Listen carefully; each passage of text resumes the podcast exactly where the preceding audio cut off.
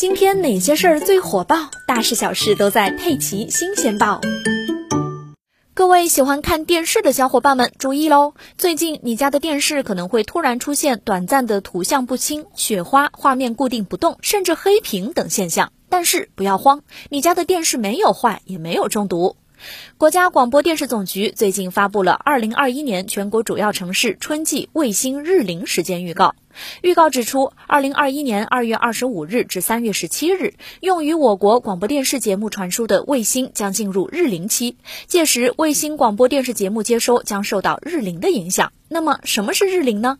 日凌就是指这段时间啊，太阳正好处于地球赤道上空，电视卫星呢也大多都是定点在赤道上空运行的。所以，如果太阳、电视卫星和地面卫星的接收天线恰巧是在一条直线上，那么太阳强大的电磁辐射就会对卫星下行信号造成强烈的干扰，导致地面接收到的信号质量不好，电视画面出现图像文字不清晰、马赛克、雪花甚至黑屏的情况。这是一种非常正常的自然现象。